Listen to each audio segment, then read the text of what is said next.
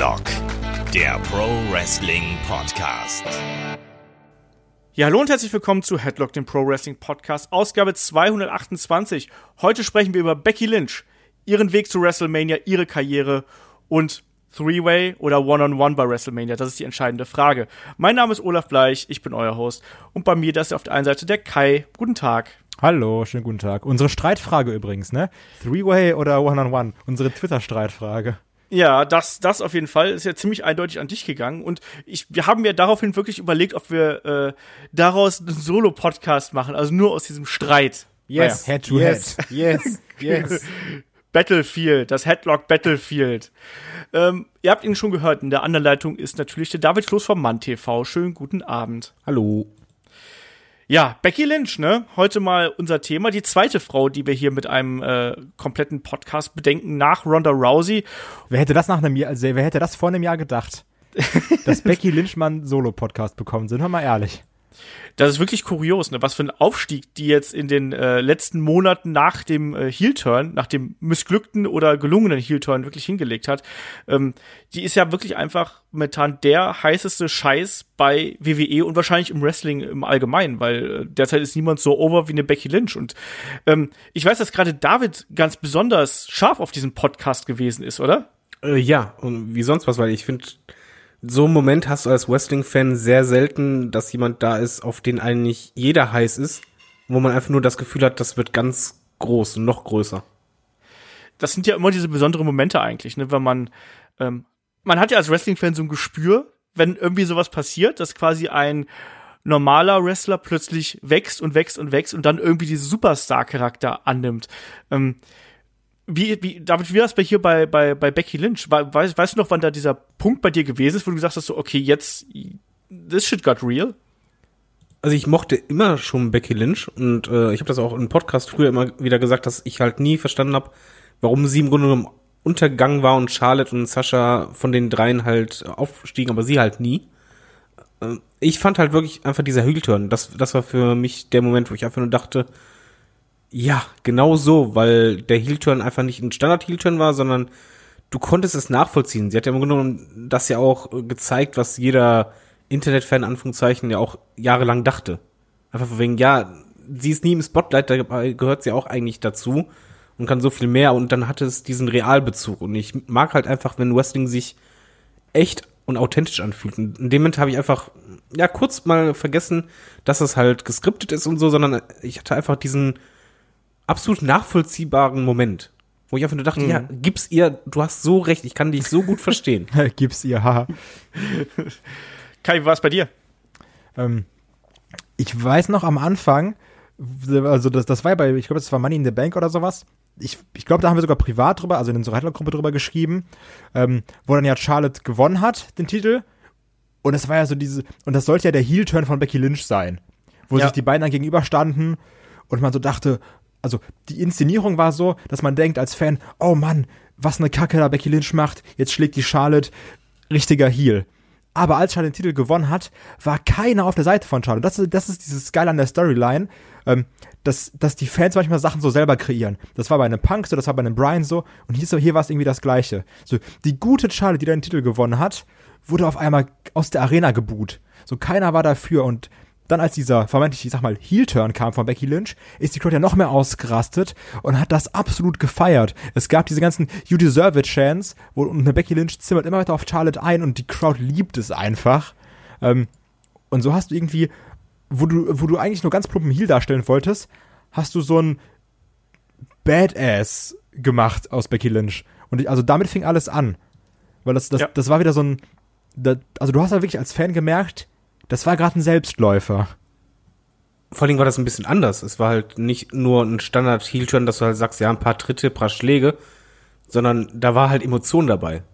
Und ich glaube, das war das, was die Fans einfach da auch komplett gespürt haben, dass das halt einfach auch anders ist als natürlich haben man sich einfach gewünscht, Becky sollte eigentlich das Ding gewinnen. Ich habe das auch gemerkt, die Quote ist ja immer mehr geswitcht.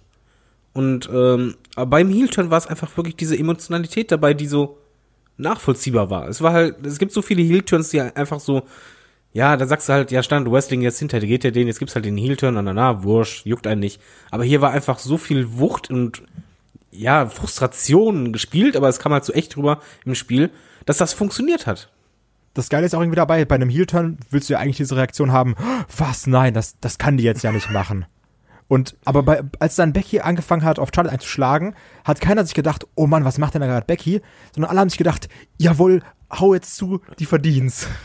Und, und das war jetzt, also, das war ja eine ganz andere Emotion, die da ausgelöst wurde bei den Zuschauern, die man ja, die man, die ja so gar nicht geplant war.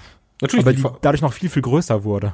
Vor allen Dingen musst du ja sagen, es war ja auch kein reines äh, gegen Charlotte. Jetzt beispielsweise, wenn jetzt ein Heel-Turn gegen Roman Reigns wäre, in der Zeit, wo er halt äh, so extrem Main-Event war, das wäre dann was anderes gewesen. Aber hier war es einfach, du hast dich auf eine Seite emotional geschlagen, und zwar auf Beckys. Und das ist, ja. denke ich mal, der wichtige Punkt dabei. Ich komme hier nicht dazwischen, merkt ihr das? Entschuldigung. Die beiden sind hier so euphorisch bei der Sache. Ähm, da brennt das Feuer. Genau, wollte ich gerade sagen, da brennt das Feuer. Ähm, kleine Korrektur, das war nicht bei Money in the Bank, das war beim SummerSlam, dieser, Ach, dieser Heel-Turn. Ähm, das war, das ist eigentlich fast eine ähnliche Geschichte wie hier, also wie jetzt bei auf dem Weg zu WrestleMania. Wir haben, eigentlich hatte äh, Becky quasi den, den Title Shot gegen Carmella damals sicher. Und Charlotte hat sich über andere Wege quasi in dieses Match noch reingemogelt. Und am Ende ist sie als, äh, als Siegerin aus dem Kampf hervorgegangen. Und dann gab es den Punkt, den ihr gerade äh, so schön umrissen habt. Dann gab es den Heel-Turn und dann gab es wirklich auch diese Entstehungsgeschichte von The Man. Und deswegen, die Frage ist ja, was bedeutet dieses The Man eigentlich für euch? Also wir kennen das ja von Ric Flair, ne? To be the man, you've got to beat the man und solche Sachen. Da kommt das ja her. Und ich, es gibt ja diese äh, kleine, kurze Doku, diese Chronicles-Doku über Becky ähm, im, im Network. Und da erklärt sie auch, dass diese Idee von The Man, was ja auch so in dem klaren Kontrast eben zum Damenwrestling steht, um es mal ganz blöd auszudrücken, also zu dem Damencharakter, ähm, dass das schon seit längerer Zeit bei ihr in der, in der Schublade irgendwie gelegen hat und sie hatte nur den idealen Moment ausgesucht, äh, bis sie das auch wirklich dann auspacken konnte. Das hat natürlich dann hier auch perfekt gepasst. David, was macht für dich diesen The Man-Charakter aus? Für mich steht The Man eigentlich dafür, dass das Geschlecht absolut keine Rolle spielt äh, in der heutigen Zeit, es gibt natürlich Wrestlerinnen wie Wanda und Charlotte, die echt durchziehen. Es gibt aber halt auch ganz viele Wrestlerinnen, wo du halt merkst, okay, die sind halt ein bisschen vorsichtiger und co. Man merkt einfach den Unterschied zwischen Männern und Frauen. Und hier war es einfach vom Charakter her, ja, sie ist The Man, sie hat halt, ja, ich formuliere es halt einfach so, die dicksten Eier. Kann halt äh, kaum noch gerade ausgehen, so, so dick sind die. Aber ist halt passend nach dem Motto, ich, ich stelle mich einfach jeden und äh, ich gehe meinen Weg, ich kämpfe und das ist halt für mich The Man. Das war halt ein bisschen analog. Für mich ist es halt so wie bei Stone Cold ein bisschen damals. Einfach, deswegen ist mir piep egal, wer vor mir äh, steht. Ich will an den Titel, ich möchte meinen Weg gehen und ich habe mein Ziel und jeder, der sich mir in den Weg stellt, der hat ein Problem. Weil ich bin es. Ich bin die Nummer eins.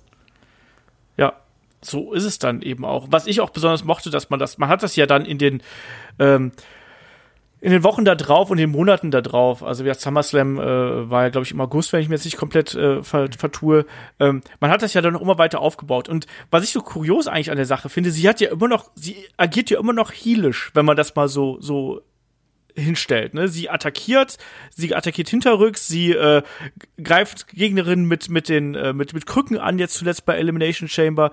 Also die ist ja trotzdem jetzt keine gute im klassischen Sinne, aber trotzdem ist sie eben mega over, einfach weil sie so anders wirkt und weil sie quasi aus diesem Konstrukt, was WWE auch gerade in den letzten Jahren so extrem gebaut hat, die Guten hier, die Bösen da, es gibt wenig dazwischen, sondern wir sind, glaube ich, durch Roman Reigns sehr, sehr gut konditioniert worden auf den, auf den guten Jungen und äh, auf den guten Mann. Äh, Kai, was glaubst du, dass diese, dieser Charakter gerade durch diese schöne Grüße an David, Tweener-Rolle, äh, profitiert Juhu. hat? Oh Mann, du hast jetzt, du hast meine grandiose Überleitung kaputt gemacht. Oh, ich wollte nämlich den gleichen Witz bringen. ja. Aber es ist ja genauso, wie du sagst. Also du hast die Person, die ähm, heelisch agiert, also ein bisschen hinterrücks, äh, hier und da asozial angreifen, auch mit, auch mit, mit, mit, äh, mit gewissen Mitteln, die jetzt ein normales Face nie benutzen würde. Aber trotzdem diese facehafte emotionale Komponente. Dieses mhm. so, ich kämpfe für meinen Traum, so ich kämpfe dafür, das zu erreichen, was ich mir gesetzt habe. Ähm, und ich finde, das ist diese schöne Kombination, dass du einmal diesen unkontrollierbaren, diese unkontrollierbare Becky hast, die sagt, ähm, ich mache, also ich will mein Ziel erreichen, mein großer Traum ist Ziel X, zum Beispiel jetzt Main Event Mania und da Champion werden. Und das erreiche ich mit allen Mitteln. Und ähm, das finde ich ist dieses Geile dabei, weil auch zum Beispiel, ähm, ich, so dieses, ich, ich gehe verletzt in den Ring, das wird ja ein Heal nie machen.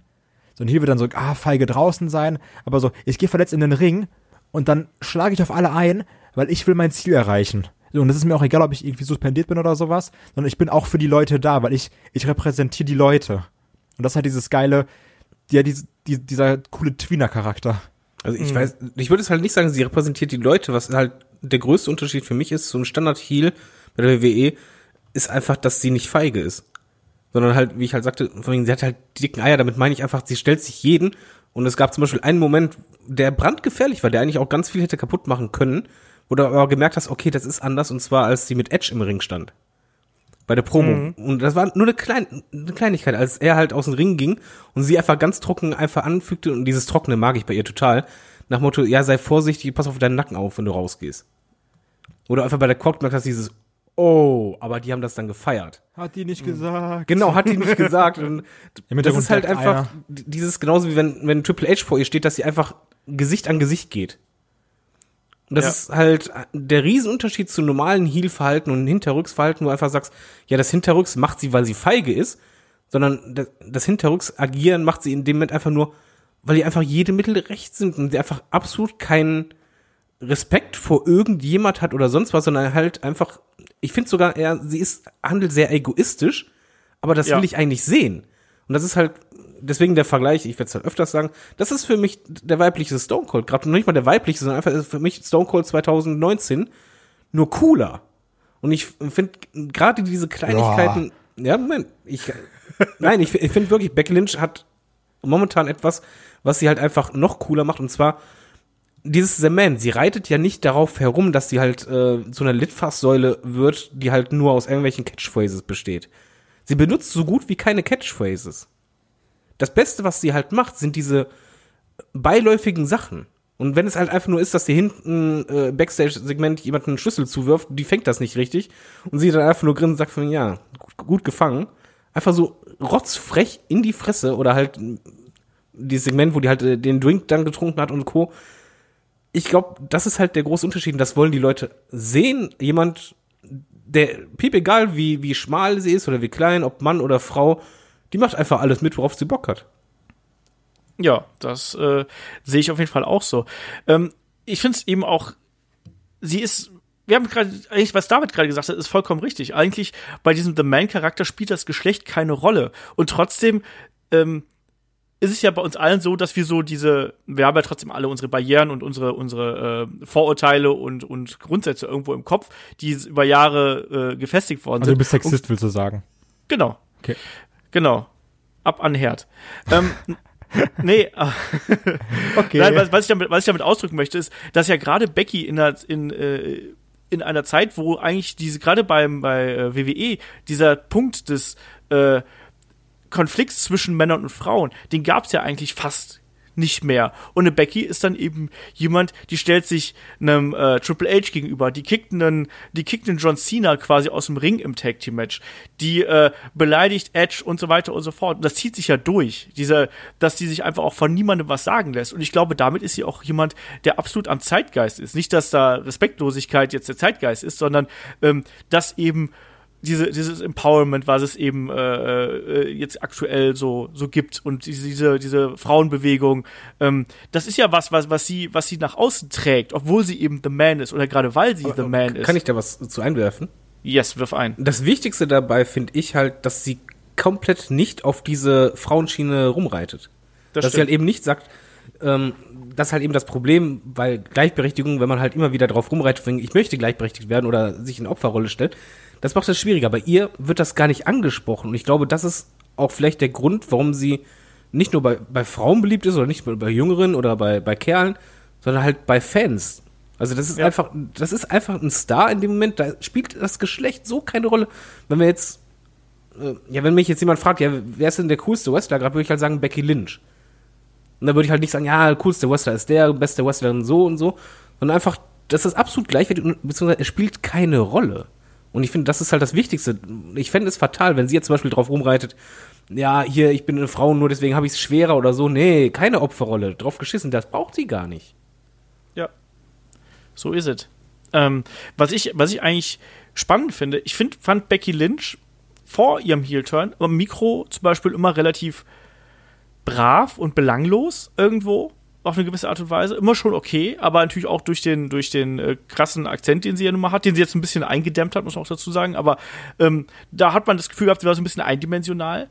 Ähm, und dass sie jetzt plötzlich wirklich in dieser Rolle total aufgeht, auch in der Spontanität total aufgeht. Und das rührt ja unter anderem auch daher, so vermute ich jetzt zumindest mal, dass die gute Frau hat ja einen, Abschluss im Schauspiel und solche Sachen. Also, äh, die hat ja schon was auf dem Kasten. Ähm, Kai, wie erklärst du dir diesen, diesen Sprung, den sie da auch gerade am Mikrofon gemacht hat, so. Ähm, das habe ich mich auch gefragt. Also, weil gerade wirklich, wenn du die alte Becky-Promos anguckst, da war ja auch wirklich viel nicht gut. Ne? Das war, das war solide, aber jetzt nicht, dass du sagst, oh Mann, das ist aber herausragend. Und ähm, also ich, ich erkläre es mir irgendwie immer so, oder zumindest wirkt es auf mich, ähm, dass, also vielleicht ist das jetzt eine Rolle, die, die einer Becky Lynch mehr passt. Vielleicht ist das, ist das was, was Ehrlicheres. So, also, das, also, also ich sag mal so, es, wenn, würde man dir jetzt eine Rolle schreiben, gäbe es ja Sachen, die du besser spielen könntest, weil du dich da reindenken kannst, oder Sachen, die würdest du irgendwie so runterspielen, weil dir jemand sagt, okay, du musst das so und so machen. Und irgendwie auf mich wirkt das so, als würde das für eine Becky Lynch viel natürlicher sein. Ähm, Mhm. zumindest kommt das so rüber. Auch diese, weil auch diese Spontanität, die David angesprochen hat, die Sache mit dem Schlüssel, das mit Edge. Also ich glaube nicht, dass die vorgeschrieben waren, weil das, das war so spontan. Ähm, und da kann ich mir wirklich vorstellen, dass eine Becky Lynch irgendwie auch so ist und dass das deswegen viel natürlicher wirkt als diese aufgesetzten, vorgeschriebenen 0815 WWE-Promos. Ich glaube, wenn du zum Beispiel bei ihr bei Instagram guckst, ähm, gibt es auch ein paar Videos. Ich glaube, die kann auch gut frei reden. Und die ist auch, glaube ich, jemand, äh, die viel Spaß hat und auch gerne ähm, spontan ist. Und ich bin da bei dir. Ich habe auch das Gefühl, dass einfach es was anderes ist, wenn ein Wrestler rausgeht und der halt ein Skript bekommt, nach Motto, ja, das musst du wortwörtlich sagen und denk dran, du verkörperst XY oder wenn man halt einfach jemand rausschickt und innerlich man einfach äh, als Wrestler schon denkt, ja, das ist ja mein Charakter. Das, das, ich weiß, wie ich den zu spielen habe, vertrau mir einfach. Also so auch so ein bisschen, wie irgendwie so dann CM Punk sich damals gut spielen konnte, aber auch so, wie jetzt äh, Daniel Bryan, finde ich, auch sehr gut diesen, diesen Veganer verkörpern kann. Weil, weil man sich da auch, denke ich mal, viel leichter reindenkt. Man sagt ja auch, dass die besten Wrestling-Charaktere sind ja immer die normalen Persönlichkeiten, aber eben nur um das hundertfache aufgedreht. Und ich glaube, dass da eine, eine Becky Lynch auch schon in die Richtung geht, weil wenn man sich mal so ihren Lebenslauf anschaut, dann merkt man schon, dass da auch so, da steckt ganz viel von The Man drin. Auch dieses Kämpfen gegen die, gegen die Hindernisse, dieser, dieser lange Weg, den sie gemacht hat. Und vielleicht können wir einfach mal so auf so drei, vier Punkte eingehen. Da kommen wir natürlich hinterher auch noch mal von wegen Hindernisse, müssen wir natürlich auch nachher noch mal drauf zu sprechen kommen, dass zum Beispiel die Sache mit, äh, mit Nia Jax, ob ihr das geholfen hat oder nicht. Aber wenn man jetzt mal so anschaut, dass eine Becky Lynch, äh, mal so als am einzusortieren, wer das überhaupt ist. Ne? Das ist ja auch mal ganz wichtig. Die ist ja, äh, Rebecca Quinn hieß sie, oder als Mensch, als, als normaler Mensch heißt sie Rebecca Quinn, ist 32 inzwischen, ähm, ist in Dublin, Irland geboren. Und was ich eben interessant finde, ist, dass sie ja nicht nur wohl schon damals relativ sportlich gewesen sein muss, also Schwimmen und so weiter und so fort, wahrscheinlich auch den einen oder anderen Fußball und äh, äh, äh, Rugbyplatz irgendwie gesehen hat. Kommt übrigens aus Limerick. Das finde ich übrigens auch witzig, weil Limerick ist ja auch eine Gedichtform, was wiederum keiner witzig findet, außer mir. Auf jeden Fall. Ähm, Muss man dabei gewesen sein. Genau, da muss man dabei gewesen sein. Ähm, auf jeden Fall hat sie angefangen mit, mit äh, 15 Wrestling zu trainieren und ist dabei äh, zwei alten Bekannten aufgetreten. Also Paul Tracy und Fergal David alias äh, Finn Bella natürlich. Paul Tracy kennt man auch noch, wenn man bei der WXW äh, häufiger zugegen gewesen ist. Und sie war ja dann durchaus jemand, die relativ viel gereist ist. Aber, und deswegen komme ich aufs erste Hindernis, wir wollen diesen Rückblick gar nicht so mega äh, detailliert machen hier an der Stelle. Es geht nur darum, auch mal darzustellen, dass sie eben viel unterwegs gewesen war in Japan, USA. Sie war dann eben auch in Deutschland bei der GSW, bei German Stampede Wrestling und hat sich da, damals unter dem Namen Rebecca Knox, eine, äh, eine schwere Kopfverletzung zugezogen, die wohl zu allen möglichen Ausfallerscheinungen äh, geführt haben. Also im Sinne von ähm, Sehstörung, Schmer Kopfschmerzen, äh, Hörsturz und solche Geschichten. Ähm, und das war ja dann schon der Punkt, dass sie fast gesagt hätte, so, ich beende meine Karriere. Und sie hat dann wirklich zwischen den Jahren 2007, diese Verletzung war 2006, und zwischen 2007 und 2013 hat sie wirklich nur gelegentlich ein paar Auftritte äh, ja, absolviert. gehabt. Genau, in Irland gehabt, genau. Und Kai, wenn du mir hier gerade schon so forsch ins Wort fällst, ähm, was glaubst du, wie verändert so eine Verletzungspause äh, einen Menschen? Gerade wenn du eigentlich ja, wie gesagt, du möchtest Wrestler werden, bist eigentlich auch auf einem guten Weg dahin, bereist Gott und die Welt und dann auf einmal kommt sowas dazwischen, du musst sagen, ah, vielleicht werde ich doch lieber Flugbegleiterin, was ja auch gewesen ist. Äh, ich glaube, an diesem Punkt entscheidet sich, ob du das wirklich willst. Also will ich wirklich Wrestler werden oder habe ich einfach nur Bock gehabt, ein bisschen hier und da mal aufzutreten? Ähm, weil, also natürlich, gerade wenn man so daran denkt, so, ach Mann, ich wäre ja auch gerne Wrestler. Das ist ja, glaube ich, so ein Gedanke, den hat jeder schon mal. Ähm, dann denkst du so, oh ja, dann gehe ich da raus, dann ist meine Musik und dann bin ich Champion, das ist ja alles toll. Aber ich glaube an diesen, an diesen Tiefpunkten, so, ich bin verletzt, ich kann nicht kämpfen, mir geht's wirklich scheiße, also weil die Sachen, die du beschrieben hast, das ist ja nicht so dieses, ich habe mal irgendwie ein paar Wehwehchen, sondern äh, Sehstör äh, Sehstörungen, irgendwie ähm, Hörprobleme, das ist ja alles schon was Härteres und gerade eine Verletzung am Kopf. Und da zeigt sich dann auch, kämpfe ich mich da durch? Will ich das wirklich? Weil du ja auch immer damit rechnest, dass das wird nochmal wieder passieren. Und wenn du dann irgendwie vorsichtiger wirst, dann, dann merkst du auch, okay, Wrestling ist vielleicht nichts für mich. Und ähm, gerade da zeigt sich auch so eine gewisse Verbissenheit, dass dann auch eine Becky Lynch sagt oder halt eine Rebecca Quinn sagt, nee, ich, ich kämpfe mich da jetzt durch und ich mach weiter. Ja, ich glaube auch, dass das eine, eine harte Bewährungsprobe ist. Und ich habe ja zum Beispiel mal mit, mit dem äh, Jay Skillett von WXW gesprochen. Der hat ja auch eine lange Pause äh, gemacht wegen seiner Rückenverletzung. Und der hat ja auch gesagt, so das war die schlimmste Zeit seines Lebens, weil er eigentlich nicht mehr das machen konnte, was er eigentlich liebt und was er eigentlich äh, dieser Passion, der er eigentlich folgen wollte. Und er hat ja auch wirklich gesagt, so ich, ich habe da Depressionen quasi bekommen, weil ich nicht dem nachgehen kann. Ich glaube, so ähnlich wird das, wird das hier auch der Fall gewesen sein. Und das Witzige ist ja, ich glaube, bei beiden Fällen ist es ja anscheinend so, dass, äh, also auch jetzt ein Skillet und auch eine äh, äh, Becky Lynch, waren ja beides mal körperlich eigentlich fit, großteils. Wenn ja. ich mich nicht irre. Und dann, also, weil du fühlst dich irgendwie in der Verfassung, dass du sagst, nee, ich könnte jetzt auch in den Ring steigen, aber Ärzte raten dir eben davon ab und sagen, nee, mach mal lieber nicht, wenn du noch lange gesund leben willst. Ja es ist, es ist echt schwierig. Ich glaube, man kann sich da echt nur schwer reinversetzen, wie es einem da geht. Vor allem, es ist ja auch schon, du hast ja schon so einen Weg hinter dir im Endeffekt. Ne? Guck mal, eine, eine Becky Lynch hat, hat da schon, äh, ja, keine Ahnung, äh, ja 2002 mit dem äh, Wrestling angefangen, 2006 war die Verletzung, die war schon vier Jahre äh, auf, auf Tour mehr oder weniger. Die war schon bei Schimmer und äh, bei anderen, bei anderen Promotions. Also die hat schon dieses Blut geleckt. Und ich glaube, es ist ganz, ganz schwer, wenn du einmal wirklich auch diese diese Begeisterung gespürt hast und gemerkt hast, so die Leute kommen auf dich zu, die feiern dich. Das ist ja immer dieses Adrenalinrausch. Und die Leute sind ja, Wrestler sind ja Suchtis, um es mal ganz böse auszudrücken. Die wollen ja dieses Adrenalin, ähm, was sie bekommen, wenn sie, wenn sie durch den Vorhang gehen. Das ist ja geil. Also das kann man ja gar nicht anders sagen. Ja, und ich glaube, wenn du dann wirklich auf einmal wieder so vernünftig sein musst und sind wir ehrlich, Wrestler werden in Europa ist schon ziemlich unvernünftig. Ähm, ja. ja, vor allen Dingen hat sie ja, ist ja das Risiko eingegangen, dass sie halt einen festen Job oder Einnahmequelle ja aufgegeben hat. Genau. Das also, musst du auch erstmal machen. Sie war ja auch nicht untätig in dieser Pause, das muss man auch dazu sagen. Die war ja, wie gesagt, ich habe gerade diesen, diesen äh, äh, Schauspielkurs äh, angesprochen, also dieses äh, ähm, Abschluss, Abschluss in Schauspiel am Dublin Institute of Technology.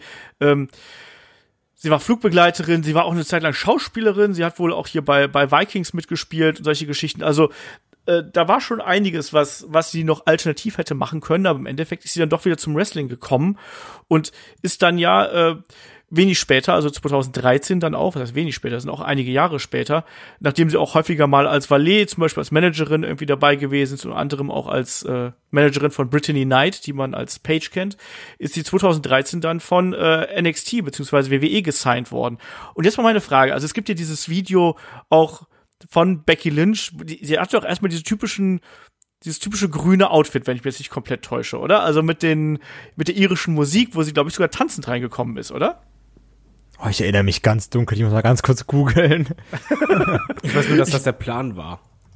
Ich meine, es gibt eine, eine Videoaufnahme. Vielleicht war es auch nur ein Rehearsal oder sonst irgendwas, aber es gibt auch, also sie hat auf jeden Fall früher auch grün getragen. Ob sie dann getanzt hat, lasse ich mal außen vor. Also ich meine, das mit dem Tanzen, das wäre geplant, aber das kam halt nicht dazu, aber das zeigt halt schon. Ja, hat sie übrigens. Ähm, wow, aber das zeigt auch eigentlich schon, wie schlecht eigentlich auch die Chancen ständen für sie, weil du kommst irgendwo hin und wirst eigentlich direkt auf deine äh, Herkunft quasi reduziert beim Gimmick.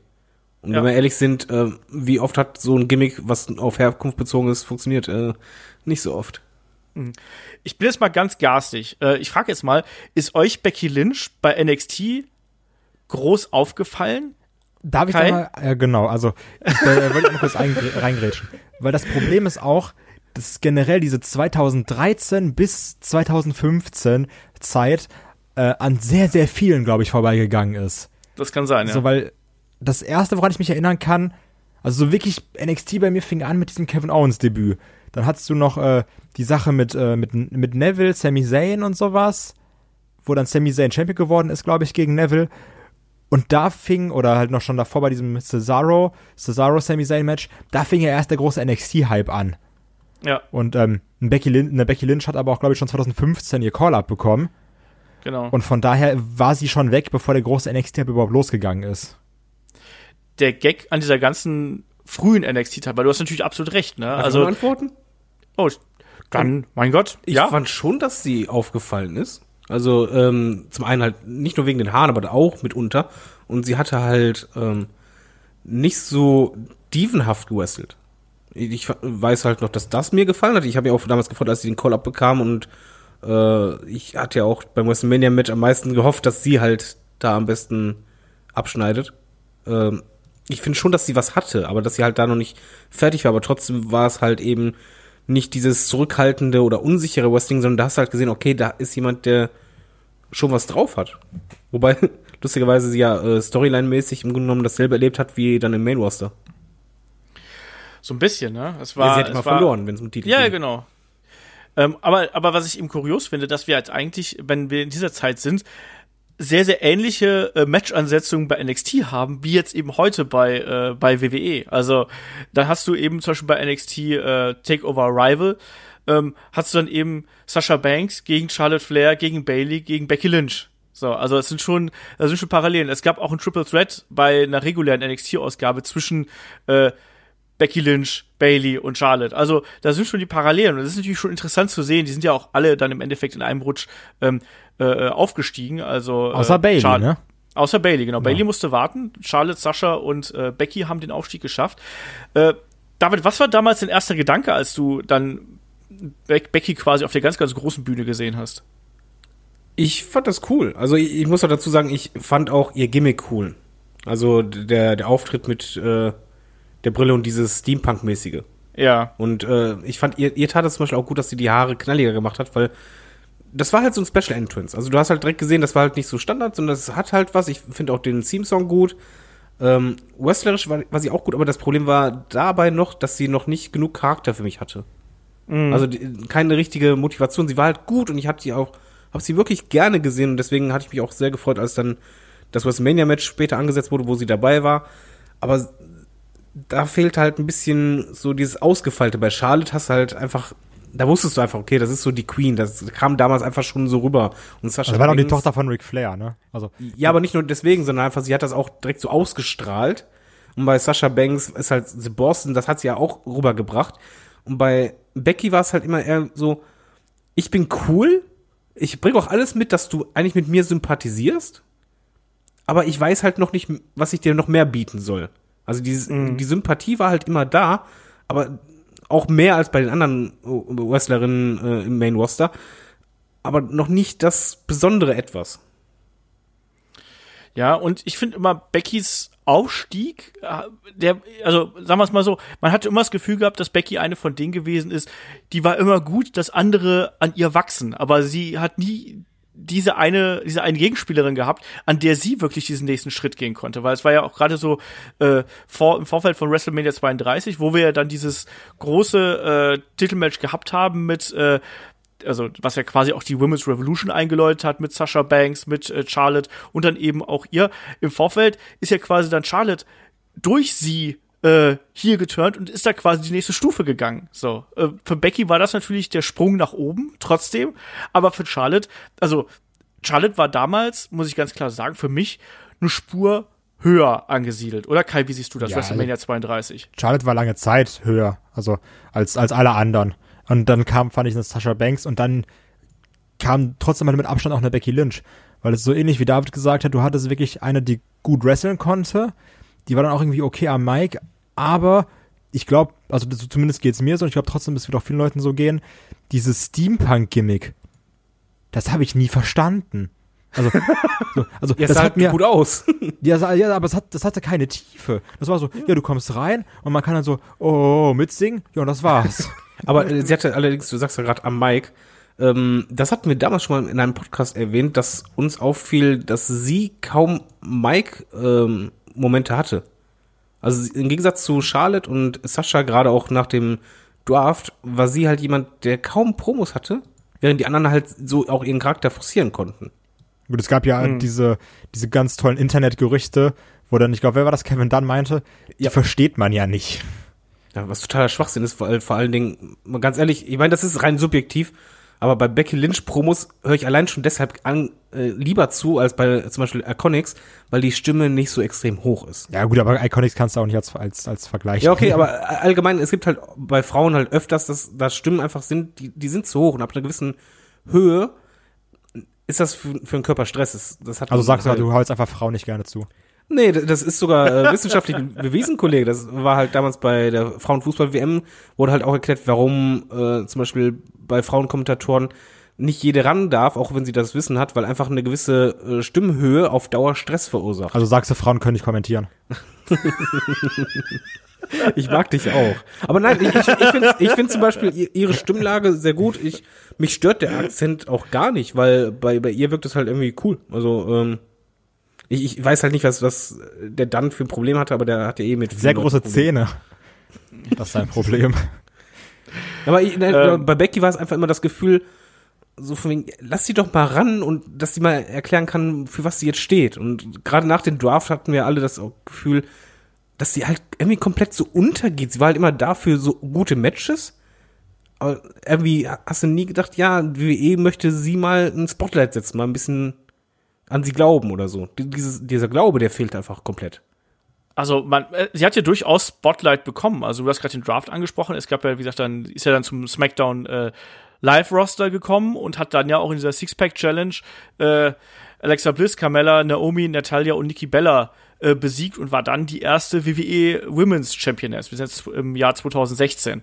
Da hat sie ja schon den Spot bekommen. Aber was da nach wie vor nicht da war, also es gab ja dann auch diese Geschichte mit der La Luchadora, wenn man sich daran noch erinnert. Das war scheiße. das ist ja genau das, was ich gerade, worauf ich hinaus möchte. Ich finde, du hast da nicht den Charakter Becky Lynch gehabt. Du hast irgendwie so eine, das war einfach alles zu nett und du, man hat gemerkt, dass da mehr drin steckt, aber es war dann doch nicht so, dass du sagst, hast, yes, die will ich jetzt 100% verfolgen. Wie oft hat man Becky Lynch Matches gesehen? Wir haben gesagt, ja, war okay, aber ich kann mich morgen nicht mehr dran erinnern, ne? Ähm, also, sie war immer jemand, auf die man bauen konnte innerhalb der, der Women's Division. So ist das eben nicht. Aber es brauchte extrem lang, bis sie wirklich diese Figur gefunden hatte. Also, bis sie wirklich ähm, diese Rolle gefunden hat, die sie dann äh, weiter nach vorne bringt. Ne? Aber- Also, sie, ja. Da möchte ich gerne eine Sache sagen, weil die finde ich sehr wichtig, beziehungsweise die macht das auch zu, so besonders. Wir sagen ja jetzt die ganze Zeit, in den Jahren und in den Zeitraum, den haben wir ja als Fans ja alle miterlebt. Du hast ja, wir sind ja nicht die Einzigen, die das Gefühl hatten, von ja, eigentlich ist da mehr drin, aber irgendwas fehlt da halt noch. Und ich glaube, das ist halt vielleicht auch ein Mitgrund, warum das gerade einfach so explodiert, weil du als Fan die ganze Zeit gemerkt hast, da, da fehlt was, aber eigentlich ist doch alles da und jetzt gib mal die Chance und, und Co. und, und dieser Moment halt, also die, diese, diese Ungeduld von uns äh, Fans, die ist halt da und dann irgendwann wurde die halt ja angesprochen. Wurde genau Ja. das umgesetzt. Und ich glaube halt, gerade dadurch, wenn du jemanden jahrelang mit begleitest auf seinen Weg und auch selber das Gefühl hast, immer wieder, warum ist jetzt meinetwegen eine, äh, Naomi gegen Natalia in Titelmatch und warum denn nicht Becky?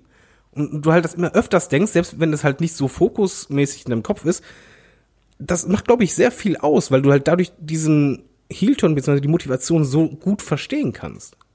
Absolut. Und gerade wenn wir jetzt mal so ein Jahr vorspringen, von WrestleMania 32 zu 33, haben wir dann eine Becky Lynch zwar immer noch in einem äh, im, im, im, im, im Co-Main-Event, also in einem äh, Multiman-Women's-Match gesehen, äh, aber halt eben super kurz, super hingerotzt, um es einfach mal so zu sagen, und dann auch noch mit einem ganz furchtbaren Outfit. Also war damals die Becky Lynch mit den Dreads, wenn man sich. Äh, Ah, das war echt erinnert. kacke. Was, wie, wie war nochmal das Match?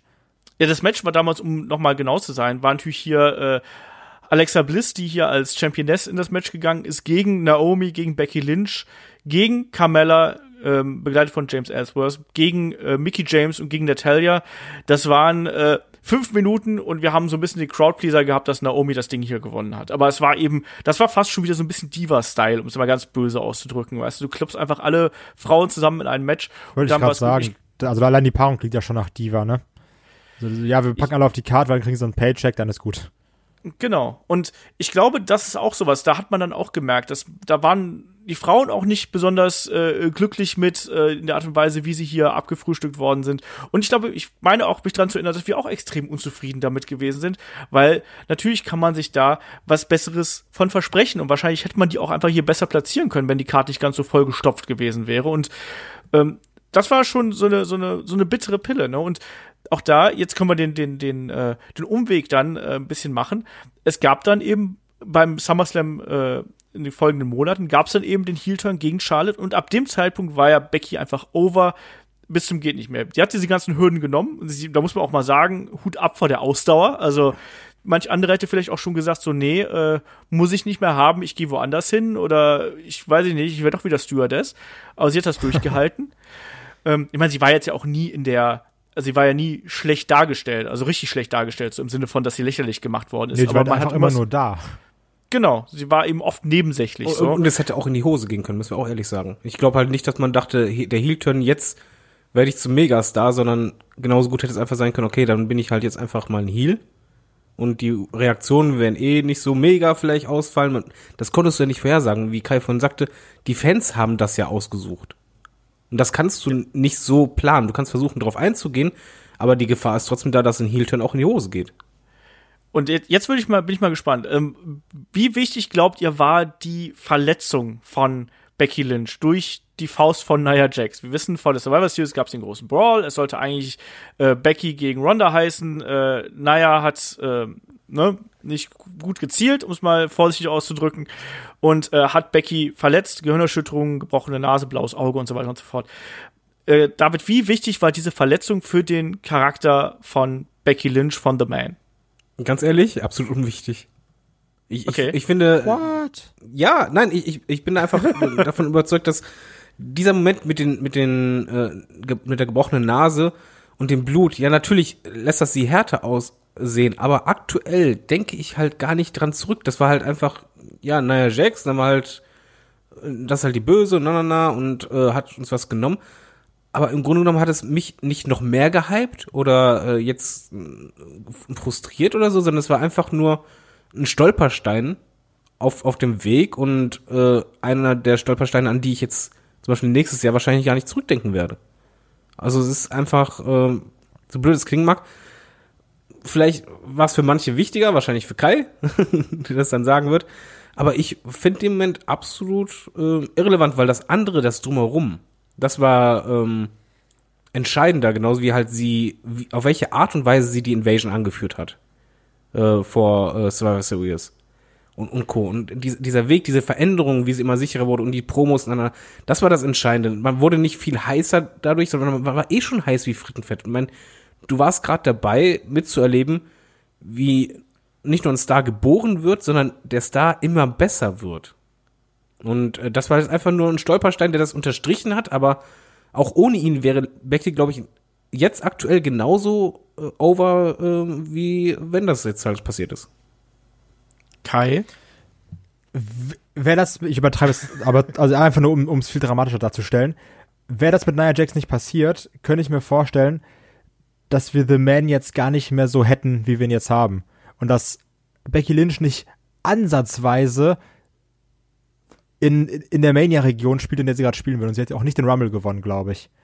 Weil, ähm, hätte, hätte dieses Facebreaking nicht stattgefunden, hätte Becky verloren bei Sirius, meine ich. Und dann wäre das irgendwie im Sande verlaufen. Dadurch, dass wir das Match nicht bekommen haben und dieser Hass dann zu äh, Nia Jax übergeschwappt ist, wodurch die Leute noch viel, viel mehr Bock auf Becky hatten, ähm, weil du dir dann gedacht hast, okay, die wird zurückgehalten durch so eine dumme Verletzung, durch die botschende Nia Jax, hatten die Leute noch viel mehr Bock auf eine Becky Lynch. Und ich glaube, dass die WWE das wäre das alles nochmal, hätte das alles nochmal stattgefunden, einfach im Sande verlaufen lassen. Du hättest gesagt, ah, wir haben die geil aufgebaut, so serious, dann hättest du gegen Ronda verloren, was dir trotzdem irgendwie meiner Meinung nach geschadet hätte. Natürlich ging es jetzt bei Charlotte auch irgendwie klar. Ähm, also das wäre nicht so groß geworden, wie es jetzt ist, weil du hast jetzt ja das Match, kriegst du jetzt ja bei Mania, was du bei Sirius haben wolltest. Allein deswegen ist es weiterhin so groß geblieben. Ja, bin ich äh, tatsächlich komplett auf deiner Seite. Ich glaube, dass dadurch, dass du äh, den Fans Becky weggenommen hast, ist Becky erst noch mal so richtig interessant geworden. Ich glaube, wenn sie hier diese, ich glaube auch, dass sie nicht gewonnen hätte und dass sie hier eine Niederlage eingesteckt hätte. Und ich denke, dass wir bei WrestleMania Charlotte gegen äh, Ronda Rousey gekriegt genau. hätten. Und Becky irgendwo, weiß ich nicht, wo rumgedümpelt wäre. Also WWE ist momentan nicht in der Lage, und gerade auch zu der Zeit nicht, warte, das, ich, ich muss auch erstmal ausführen hier. Ähm, ähm, die haben momentan gerade letztes Jahr noch nicht das Feingefühl gehabt, um zu verstehen, wie das, äh, wie dieser dieser Charakter funktioniert. Mittlerweile, glaube ich, haben sie es verstanden, aber damals hatten sie es noch nicht. Ich glaube, Becky hätte man hier geopfert, um Ronda aufzubauen. Und bei den Fans wiederum hat diese Verletzung dafür geführt, dazu geführt, dass sie bei dieser Nasenblut, ganz im Ernst, dieses Ding mit dem, mit der blutenden Nase, das ist doch inzwischen das, das geilste Wrestling-GIF überhaupt, wo sie da steht, so nach dem Motto, ey, come on, und gebt's mir und so. Ähm, dann hast du eine, du hast eine Nia Jax, die da eben als, als, äh, ja, so ein bisschen äh, Hassfigur irgendwie aufgebaut worden ist. Das ist auch in Ordnung. Ähm, und zugleich eben eine Becky Lynch, die diesen unbändigen Willen nach außen tragen konnte. Ich will, ich will, ich will. Und darum geht's doch eigentlich bei diesem Becky Lynch-Charakter. So, jetzt David. Äh, meine Anmerkung bezog sich nicht aufs Booking. Also ich bin da bei euch komplett, wenn die WWE sie hätte fallen lassen und so oder so wie ihr sagt gebuckt hätte, wäre suboptimal gewesen. Ich habe mich eher darauf bezogen, dass der Weg von ihr zum Topstar ähm, nur verschoben worden wäre. Also ich glaube einfach, der Startschuss ist gefallen und das Ding kannst du dann halt irgendwann nicht mehr aufhalten. Es sei denn, du verboxst es komplett. und ja, das kann die WWE gut, aber ich hoffe, ihr wisst, was ich meine, weil einfach diesen Moment, eigentlich darf das auch nicht verhauen, aber das ist halt einfach, wenn du merkst, da ist gerade ein Star in der Mache, die hätte jetzt auch mal wegen sechs Monate ausfallen können oder halt äh, verlieren können. Aber irgendwann, man wollte sie in, in dem Fokus haben. Man wollte großen, einen großen Titelgewinn von ihr haben und Co. Also ich glaube einfach dieser Weg hin oder dieses Standing, das wurde halt nicht davon beeinflusst. Nee, also ich, ich glaube tatsächlich, dass diese Verletzung eigentlich das Beste ist, was, was Becky Lynch passieren konnte. Apropos Verletzung, das Schlechteste, was mir passieren könnte, und das ist momentan meine größte Sorge, dass die dieses ähm, bei Becky Lynch gab es ja bislang nur eine Entwicklung. Du hast ja eigentlich wirklich straight gesehen, okay, das passiert und deshalb passiert das und es gab immer wieder stetige Entwicklung. Und meine Sorge ist gerade ein bisschen, dass WWE jetzt kurz vor WrestleMania mh, die Luft ausgeht, was Entwicklung angeht und dass dann irgendwann zu sehr auf einer Sache rumgeritten wird. Da habe ich gerade echt ein bisschen Bammel vor. Du meinst es auf dieser Beingeschichte genau, oder auf dass das Durchhaltewillen halt, und Dass so, das halt ja. ein bisschen zu, zu oft äh, zu ähnlich ist. Also beispielsweise, dass halt demnächst dann wieder eine Promo ist mit Steph, die halt sehr ähnlich dann ist wie die vorherige oder so. Das darf nicht passieren, weil du bist halt gerade, ich versuche halt einfach so zu beschreiben, dabei mitzuerleben, wie jemand groß wird. Und das darf nicht gestoppt werden. Das, das muss weitergeführt werden. Ja, ja, das wird die große Herausforderung, auch danach. Ich meine, das ist ja die, also erstmal machen wir, machen wir hier mal den, den WrestleMania-Zwischenstopp, ne? Wir haben jetzt The Man und äh, die ist jetzt einfach der, der heißeste Star, den wir haben. Da geht ja auch gar kein Weg dran vorbei. Ob jetzt äh, Nia Jax und die Verletzung ihr da geholfen haben oder nicht, äh, darf jetzt jeder für sich entscheiden. Ich finde, dass sie eben an dem Zeitpunkt, wo die Verletzung kam, noch nicht diesen Status hat, den sie zum Beispiel beim Rumble jetzt gehabt hat, wo sie zwar dann das Match gegen Asuka verloren hat, dann aber eben diese ganze Geschichte um sie herum gestrickt worden ist. Und das war ja wirklich auf sie zugeschnitten. Und das war geil und das hat ihr dann auch noch mal diesen nächsten Kick gegeben. Und jetzt ist er auf dem Weg zu WrestleMania. Irgendwie. Wir werden es noch sehen, wie. Ähm, wir haben schon drüber diskutiert und ihr da draußen habt auch schon diskutiert und ihr wart, glaube ich, mit 12 zu 2 gegen mich weil ich ja so ein bisschen das One-on-One ähm, befürwortet habe, beziehungsweise verteidigt habe. Ähm, Kai und David. Ich fange zuerst ja, bei Kai an. Set verteidigt. Genau, hab, was habe ich gesagt? One-on-One verteidigt. Ja. Du wolltest auf die gute Seite kommen. Wollte ich gerade sagen, der, der will jetzt so durchmurschen, das geht so nicht. Ja, ich habe das Triple Threat verteidigt. Und meine Frage ist jetzt, Kai, hat sich irgendwas in den letzten Wochen an deiner Ansicht geändert, äh, dass es äh, das One-on-One besser wäre? Kannst du inzwischen mit einem Triple Threat leben, auf das es ja dann doch wahrscheinlich hinauslaufen wird? Also ich sag mal so, ich bin immer noch auf der Seite, dass ich sage, ein One-on-One fände ich besser. Aber ähm, allein so wie es aufgebaut wird, also ich sag ja auch nicht, dass ein Triple Threat Match keinen Sinn macht. Ich sage nur, dass ich das andere lieber hätte, weil ich es auch einer Becky Lynch gönnen würde. Weil dieses, immer dieses Spotlight teilen, das ist doch auch Kacke. So wirklich, du lieferst ab und dann willst du doch auch deine Chance haben zu sagen, ich stehe da jetzt alleine in dem größten Match meiner Karriere höchstwahrscheinlich, auf der größten Bühne, one-on-one. Ähm, was ich wirklich noch akzeptieren könnte, wäre irgendwie ein Elimination-Match. Dass dann eine Charlotte rausfliegt und wir danach so ein, unser One-on-One haben. Das würde ich cool finden und äh, ja. Also ich muss ja auch sagen, ein Dreier-Match wäre nicht schlecht. Also das, das wäre dann nicht, dass du sagst, ach Mann, jetzt will ich es aber gar nicht mehr gucken. Sondern ich habe, ich hätte nur lieber diesen Moment, äh, weil ich meine, dass ein Face-Off, wenn dann Becky gegen Ronda im Ring steht und dann die Glocke anläutet und beide nur stehen und sich anschauen, die Crowd eskalieren würde.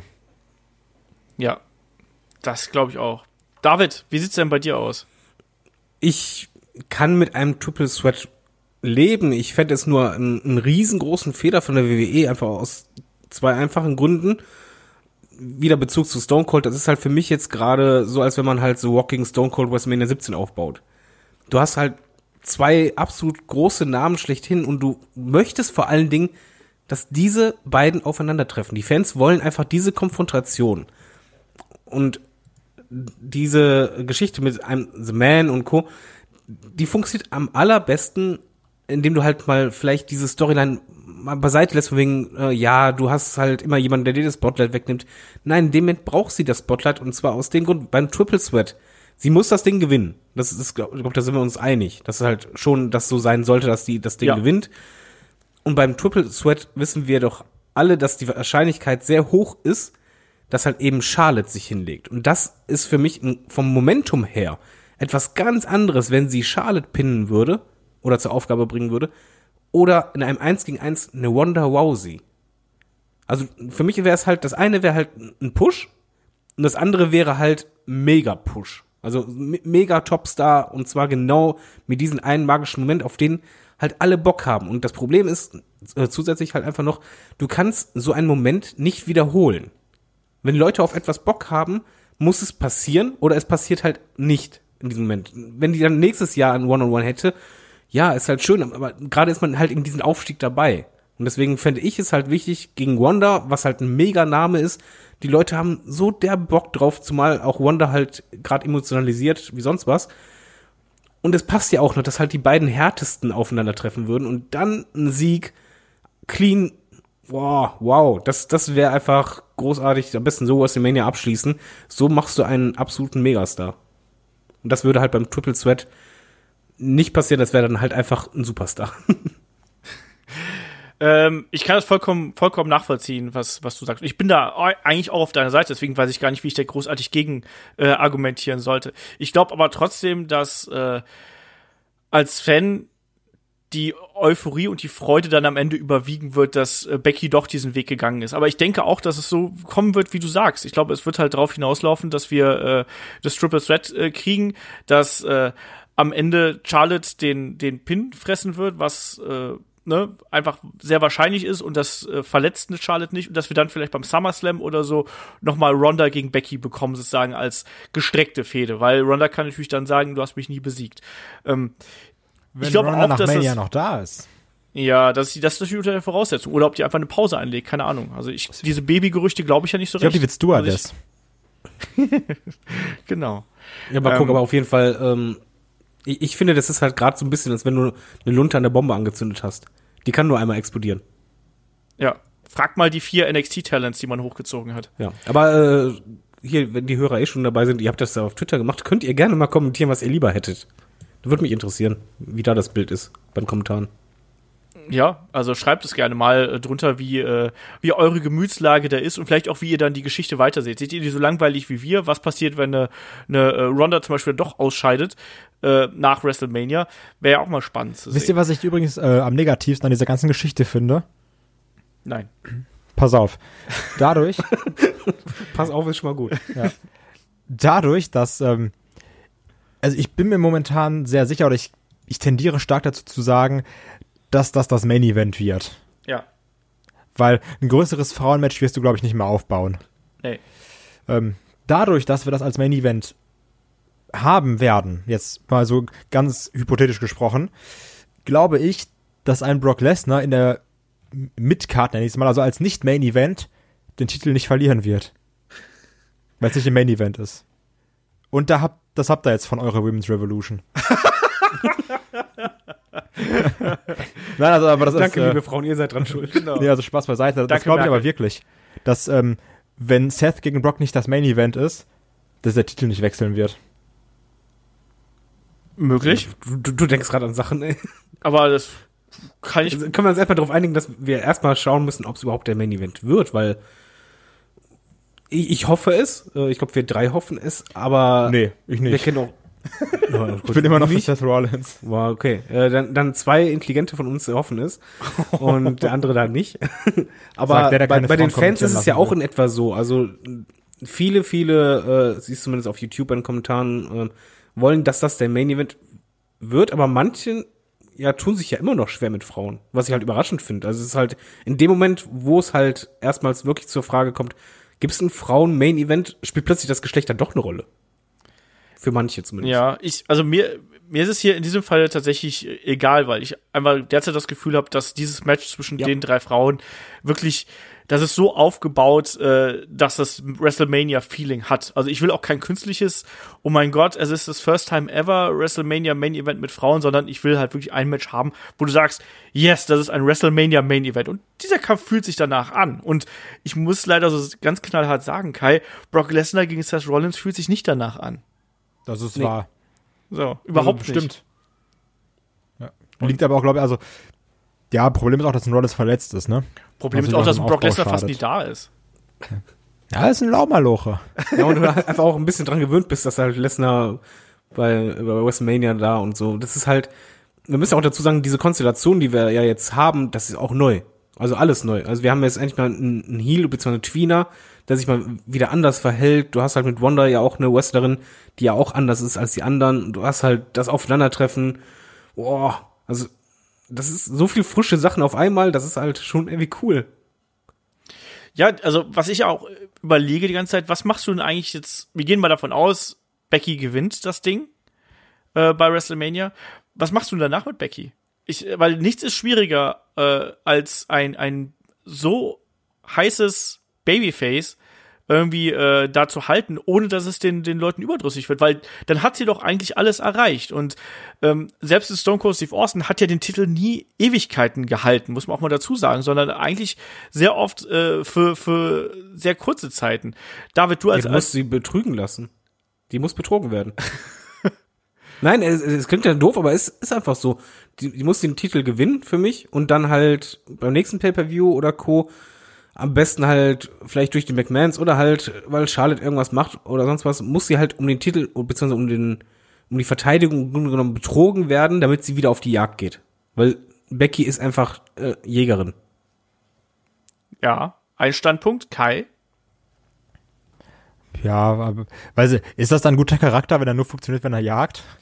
Oder, der oder ist er dann Anfangszeit doch zu nur. eindimensional? Ja, aber nur in der Anfangszeit. Heißt ja nicht ewig, aber äh, Ja, was heißt Anfangszeit? Also, das ist jetzt ja.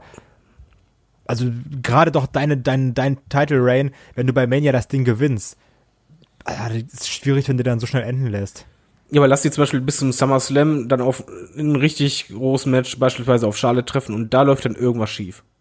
Es muss, es muss ja, bei Becky ist einfach die Motivation ist ja da. So, dann anfangs sollte sie sich ri- richtig stellen und dann kann es einfach auch sein, dass zum Beispiel gerade ihre große Klappe ihr zum Verhängnis wird. Gerade, dass sie sich halt nichts sagen lässt. Und damals Stone Cold hat ja auch funktioniert primär, ähm, vor allen Dingen, weil er sich halt gegen Vince gestellt hat und ihnen Steine in den Weg gelegt wurden. Und auch selbst als er dann den Titel hatte und Co., er hat es ja nie leicht. Und das ist schon wichtig. Das heißt nicht, dass äh, sie halt immer unterlegen ist oder halt immer den, den Titel hinterher hetzen muss. Sie kann den auf jeden Fall auch behalten, aber sie, ihr müssen unbedingt Steine in den Weg gelegt werden. Ja. Da gehe ich auch ganz stark von aus. Und dann freue ich mich schon auf das äh, Three-on-One-Handicap-Match zwischen Becky Lynch und der Riot Squad. Ähm, Ich freue mich 2020 auf den Main Event von WrestleMania Becky Lynch gegen Hunter Hearst Helmsley.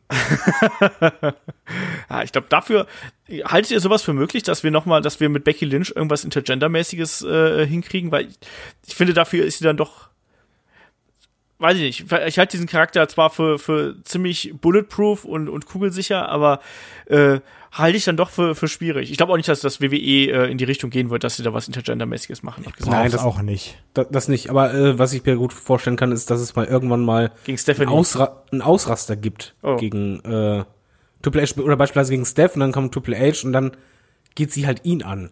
Hat sie Und doch einfach schon In dem, Gab's ja schon so. nein, aber noch heftiger. Also wirklich mal richtig. mit beiden Händen zugeschlagen von beiden Seiten. Nö, einfach mal mit Gegenständen. Das Einfach mal anstechen mit einer Waffe. richtig durch. Ja, warum denn nicht? Die ist doch Einfach mit schießen. Ja, die trinkt ihn einfach unter den Tisch, so. Nein, aber ich, ich finde bei ihr zum Beispiel sowas halt nicht deplatziert, wenn halt einfach ähm, die Emotionen bei ihr äh, ja den Verstand zu sehr ausschalten und sie halt einfach dann mal im Wedge-Mode ist. Aber das muss nicht zu einem Match oder so, nein, auf keinen Fall. Aber halt in, in Segmenten kann ich das bei ihr gut vorstellen, weil ich, ich gebe halt zu, ich vergesse bei ihren Promos momentan komplett die Geschlechterrolle. Ich sehe da einfach nur halt, ja, einen Star in dem Moment. Selbst wenn da ein Triple H steht oder ob da Steph steht, ist mir drittens. Deswegen hoffe ich auch im Übrigen bei WrestleMania, dass die nicht darauf rumreiten, von wegen, ja, hier, Frauen da, na, na, na, Frauen hier. Nee, nee, das darf auf keinen Fall sein. Also, ich kann mir auf jeden Fall vorstellen, dass wir irgendwann noch mal Becky Lynch gegen äh, Stephanie sehen. Das halte ich sogar für relativ wahrscheinlich in Ja. irgendeiner Form. Vielleicht auch irgendwie so ein, so ein Mixed Match, äh, was, was da irgendwie kommen könnte mit äh, Becky und X gegen äh, die McMahons. Mal gucken. Halte ich alles finde ich, finde ich so unwahrscheinlich. Aber äh, das wird die große Herausforderung tatsächlich sein, Becky Lynch äh, nach WrestleMania noch so heiß zu halten. Und dafür brauchst du auch Gegenspieler. Und mal angenommen, eine Ronda Rousey scheidet jetzt aus ständig nur gegen, ähm, gegen, gegen Charlotte zu fehlen, ist eben auch schwierig. Und ich sehe tatsächlich äh, akuten Mangel an den ganz, ganz großen Top-Frauen im, im WWE-Roster. Wir haben anschließend noch eine Frage dazu, äh, die uns der, der DX-Member auf YouTube gestellt hat. Aber ähm, ich sehe da derzeit nichts, was auch nur ansatzweise in diese Region reinreichen würde. Kai, wie, wie siehst du das? Ja, das ist so ein bisschen das Problem, also weil auch ein Stone Cold war ja auch dementsprechend groß, weil er hatte dann Vince gegen sich, er hatte The Rock gegen sich. Also du, du denkst ja auch bei großen Stars immer an die großen Fäden. So bei, bei einem Punk wirst du ja auch an John Cena zum Beispiel denken. Oder bei einem Brian an Triple H. Ähm, und da das Problem bei den Frauen ist, dass da irgendwie noch mehrere große Namen fehlen als bei den Männern, ähm, ist es wirklich mau. Also, weil wenn du jetzt mal irgendwie ein Jahr ins Voraus denkst, dann hast du alle Namen durch. Und das ist so ein bisschen das Problem. Also die einzige, wo du noch wirklich auf eine Stufe stellen kannst, wäre vielleicht eine Sasha Banks, die du irgendwie hochziehst. Fäden mit einer Asuka finde ich schwierig, allein durch diese Sprachbarriere. Wen willst du sonst bei SmackDown noch nehmen? Also eine, eine, äh, Naomi ist zu, zu, zu, zu flach für eine vernünftige Fehde gegen Becky Lynch, momentan zumindest. Ich finde selbst, selbst äh, brandübergreifend wird's da extrem schwierig. Also, Ja, genau. Also es ist, ähm, Zumindest aktuell. Also Man muss ja dazu sagen, wenn die WWE klug ist, baut sie halt zeitgleich äh, die, vom Standing her Wrestlerinnen halt entsprechend auf. Oder es zieht halt welche aus NXT hoch, aber es, es ist halt, wir haben gerade das Problem einfach, wir hatten ja auch ähm, Superstars genommen bei den Frauen, wo eine, eine Bailey, als die debütiert ist, das war ja halt einfach schon direkt groß und, und Sasha Banks auch, aber man hat ja im Grunde genommen das Standing durch dieses ja, noch nicht mal schlechte Booking, sondern einfach diese Irrelevanz kaputt gemacht. ich Und könnte mir halt ähm, wieder schaffen. eine Lacey Evans vorstellen. Gegen Becky Lynch. Hat dieses The Man gegen die Frau schlechthin. Die immer wieder kurz da ist. Ja, wenn er einfach kurz reinkommt. Lacey Also- Evans muss ich mir erstmal im Ring beweisen, muss ich ganz ehrlich sagen. Ja. Ich finde, die hat eine tolle Aura ähm, und die hat auch athletisch was drauf, aber bis jetzt hat sie noch nicht das gezeigt, dass sie mich da im Ring abholen müsste, könnte. Ich bin eben gespannt, wir haben bis jetzt noch gar nicht die, die Horsewomen erwähnt, die ja hier äh, auch immer so äh, im, im Raum schweben. Ne? Also, die Pferdefrauen. Die Pferdefrauen, genau. Also das ist ja dieser Backstage-Stable, nenne ich es jetzt einfach mal, mit, äh, mit Charlotte, mit Sascha und mit Bailey, richtig?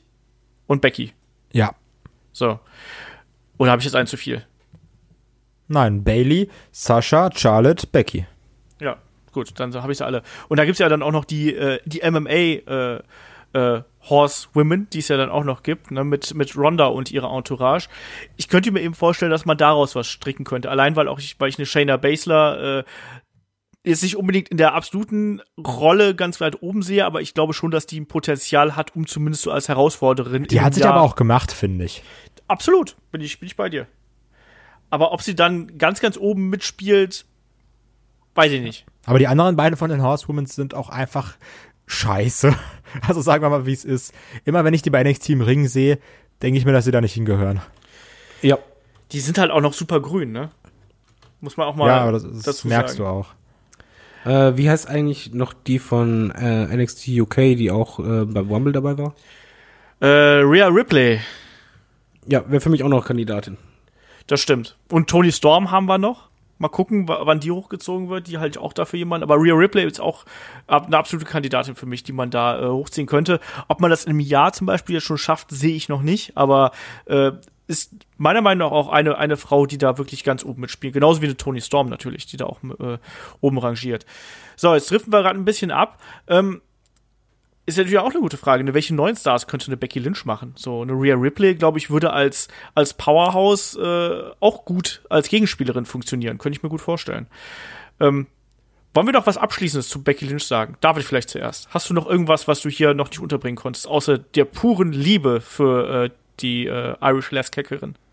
Nee, nur, ähm, dass ich es großartig finde und ich einfach hoffe, dass sie weiterhin das Vertrauen geschenkt bekommt, weil ich habe das Gefühl, dass sie beispielsweise bei Promos nicht so sehr sich ans Skript halten muss, Wort für Wort.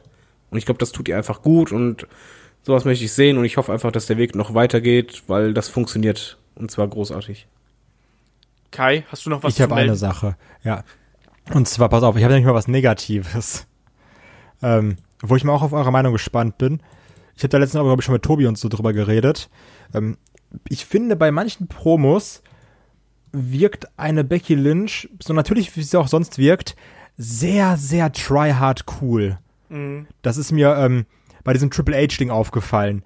Wenn sie so sehr breitbeinig läuft und dann immer so eine.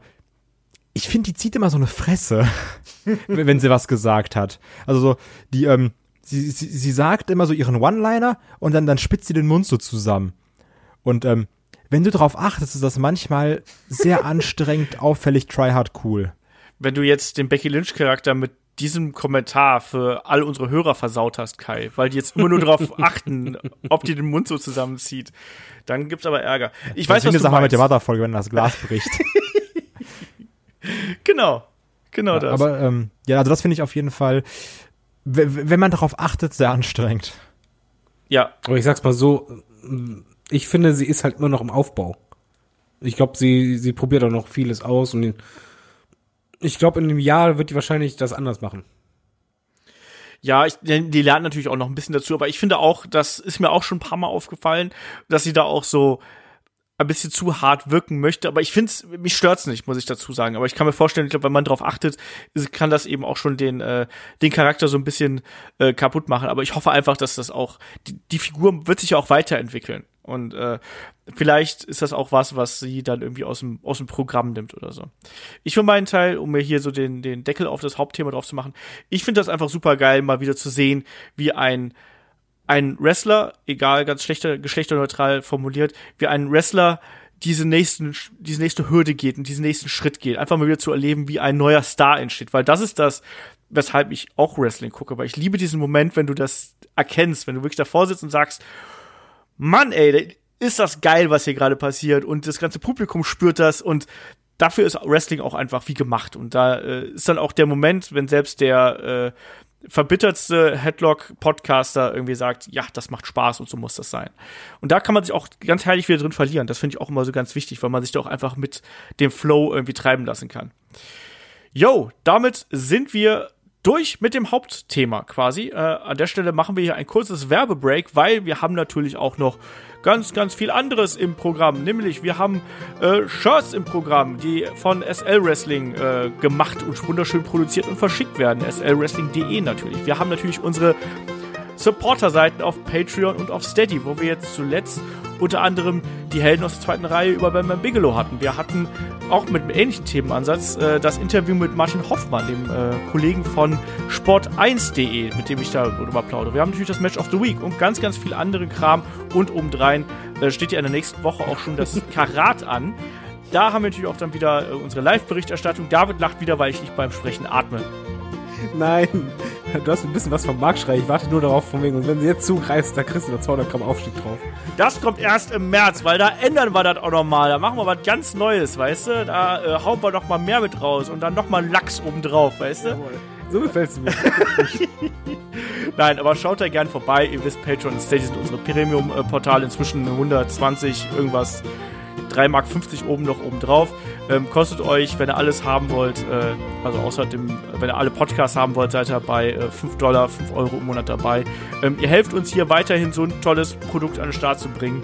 Ähm, und äh, da können wir einfach nur erstmal Danke sagen und vor allem, ihr könnt natürlich auch Fragen einschicken und das macht ihr über fragen.headlock.de. Ansonsten erreicht ihr uns überall dort, wo man uns finden sollte, als headlock.de, Facebook, Instagram und Twitter. Und deswegen legen wir gleich mal los. Ich habe gerade die eine Frage schon äh, so ein bisschen angekündigt. Da hat uns der DX-Member äh, angeschrieben und meinte, könntet ihr die aktuelle Damendivision aus eurer Sicht in Main Event, Midcard und Undercard sortieren? Muss auch nicht so ausführlich sein. Das würde mich wirklich interessieren. Steht Asuka beispielsweise mit einer Stufe auf mit Ronda Rousey, Becky und Charlotte? Ähm, und äh, wie seht ihr das und wie denkt ihr, wie das Publikum das sieht? Also für mich sind momentan Rousey, Becky und Charlotte ganz, ganz weit oben und darunter kommt Asuka und äh, dann, auch wenn es mir ein bisschen wehtut, auch Nia Jax natürlich. Äh, Kai, wie siehst du hier die ganze, die ganze Damendivision äh, so in Karten aufgeteilt? Also auch dieses äh, Main Eventer und Midcarder muss Ja. man auch immer noch, also du hast ja einmal ähm, gefühlte Main Eventer und dann wer gerade wirklich Main Eventer ist, zum Beispiel jemand, der einen Titel hat, ist ja zwangsläufig eigentlich ein Main Eventer. Ja. Deswegen müsste man Asuka auch dazu zählen. Aber vom Standing her sehe ich es genauso wie du. Ähm, dass Ich würde da halt die, Entschuldige, ich würde halt die Differenzierung zwischen so Superstar und Main Eventer und Megastar machen. Und ich, da sehe ich die drei eben einfach nur mal eine Stufe drüber. Ja, ja, also die, die sind sowieso over the top. Ja. Und ähm, eine Asuka kommt dann irgendwie als, als nächstes mit auch mit so einer Sasha Banks auf einer Stufe. Und danach sehe ich da eine Bailey, dann sehe ich da auch eine Naomi. Ähm, ja, und dann irgendwie den großen ganzen Rest. Underkader sehe ich äh, die Iconics. Alicia Fox. Ey, die, nee, die, nee. Nee, die ist über den Iconics. Die, die ist Nee. über äh, Charlotte und äh, Becky. Ja, ich weiß nicht, also ich sehe es halt ganz, ganz ähnlich. Also ich sehe da auch eben eine, eine, eine Sasha Banks und eine Bailey sehe ich eigentlich derzeit logischerweise irgendwie auf einer Stufe, wobei ich ein bisschen mehr Potenzial bei einer Sasha sehe. Alexa Bliss würde ich auch auf dieselbe Stufe stellen. stimmt. Stimmt. Ja, die äh, sieht man nicht momentan nicht so oft. Ja, die muss auch erstmal hochkommen wieder. Ja. Underkader eben Iconics. Ich glaube, dass die für so Gag-Auftritte gut sind, äh, aber, aber da mehr auch nicht.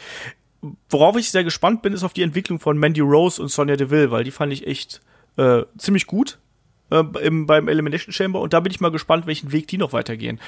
David, wie, wen siehst du hier noch so mit und Undercard? Nee, ich, ich bin da bei euch. Momentan ist es halt einfach das Problem, du hast halt die drei Main-Eventer und eine Sascha Banks zum Beispiel vom Standing her für mich eigentlich auch, die da reinpassen würde, aber momentan würde es nicht passen. Ich versuche es zu erklären.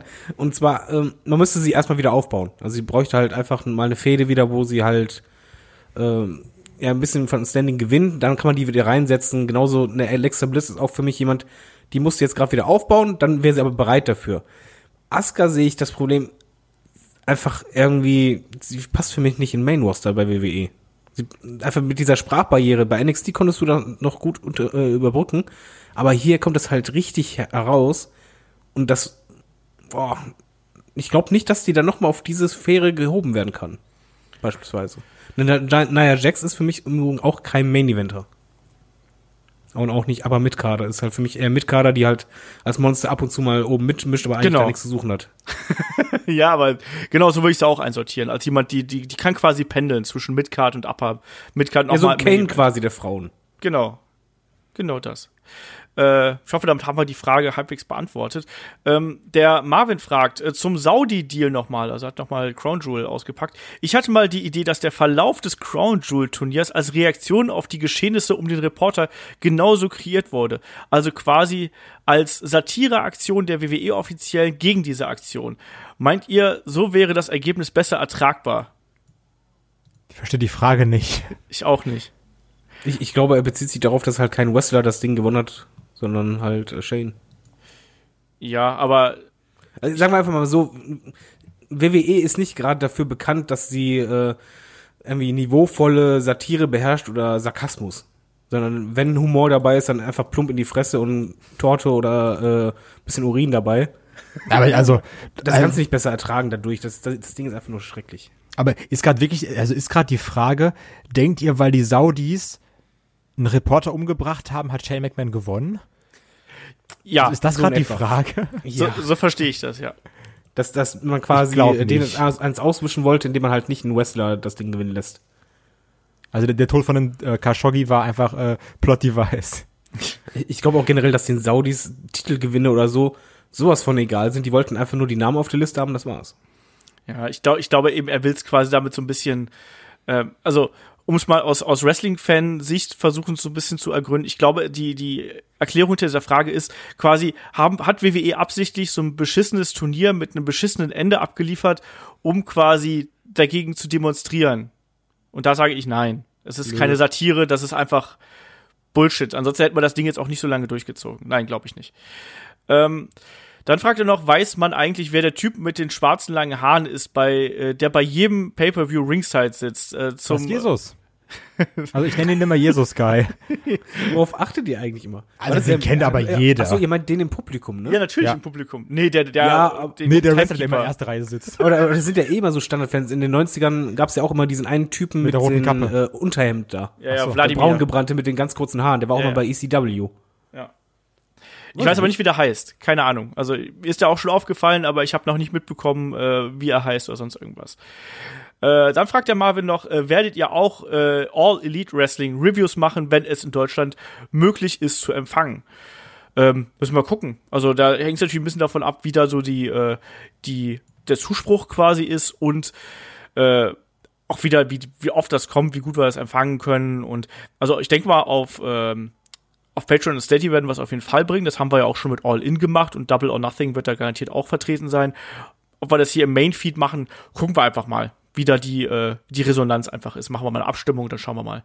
Äh, der Daniel fragt per Twitter, ähm, haben mir gerade vorgestellt, ob man nicht äh, den Cyber Sunday wieder ausgraben könnte. In Zeiten, wo die WWE sowieso Facebook, Twitter und Co. Äh, auf, auf die ganzen Kanäle zurückgreift, wäre das doch mal ein Versuch wert. David, was meinst du als alter Social Media Mogul? Ich fand den Cyber Sunday damals furchtbar, weil ich mal das Gefühl hatte, dass die Ergebnisse eh manipuliert sind. Ja, hundertprozentig.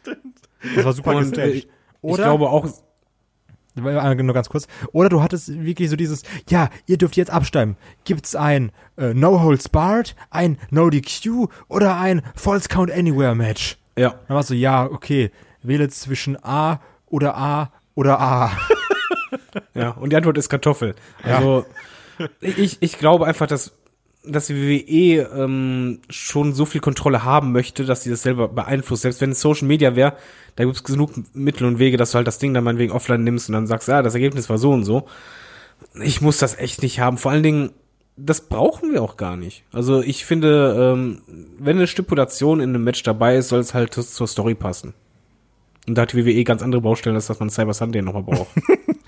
Ja, das glaube ich auch. Ich brauch's auch nicht. Ich fand das damals ganz, ganz äh, witzig irgendwo, aber es hat sich auch sehr schnell abgelutzt. Äh, genutzt. Hast du den Ergebnissen geglaubt? Nee. Weil da waren welche dabei, wo ich, ich weiß noch, damals bei Wrestler-Auswahl, wo die ganze Halle ein Wrestler wollte und dann das Ergebnis das Gegenteil war und du einfach nur gemerkt hast, dass die nur noch geboot haben. Ja, ja, Und ich nee, nur dachte so, warte mal, das geht doch jeden so. nee geglaubt habe ich das auch nicht. Also so, so äh, naiv war ich dann damals auch schon nicht mehr. Äh, der DOK, Kai, bist du das? Ja, bin ich. So wie Dilo Brown, Brown? naja. Ähm, fragt via YouTube, wieso gibt's in Süddeutschland eigentlich weniger Wrestling-Veranstaltungen? Weil So Süddeutschland immer scheiße Crowds hat, egal was da ist. egal ob Konzerte, Comedy oder Wrestling. Was, Konzerte? Süddeutschland ist immer, hat immer die schlechtesten Crowds. Ach stimmt, ja, ja, München und so, wenn ich daran zurück, ja, das stimmt, da ist nicht so viel los. Siehst So, du? Süddeutschland ist Deutschlands Lafayette. ist, Es ist wie beim Fußball, beim, äh, bei München ist auch nichts los, aber dafür bei Frankfurt. erstmal alle äh, süddeutschen Headlock-Hörer vergrault. Dankeschön dafür. ähm, äh, soweit ich das bei der WXW mitbekommen habe, liegt das teilweise an, der Auf, an den Auflagen, die man für so Veranstaltungen äh, bringen muss. Die sind wohl deutlich höher und komplizierter ähm, und auch mit mehr äh, Behördengängen verbunden, als man das irgendwie hier im, äh, in anderen Bundesländern hat. Gerade in Bayern muss das wohl ein ziemlicher Aufriss sein und deswegen ähm, ist das wohl da schwieriger und die meisten Promotions denken sich dann, nee, dann bleibe ich doch lieber dann äh, woanders und mach's da.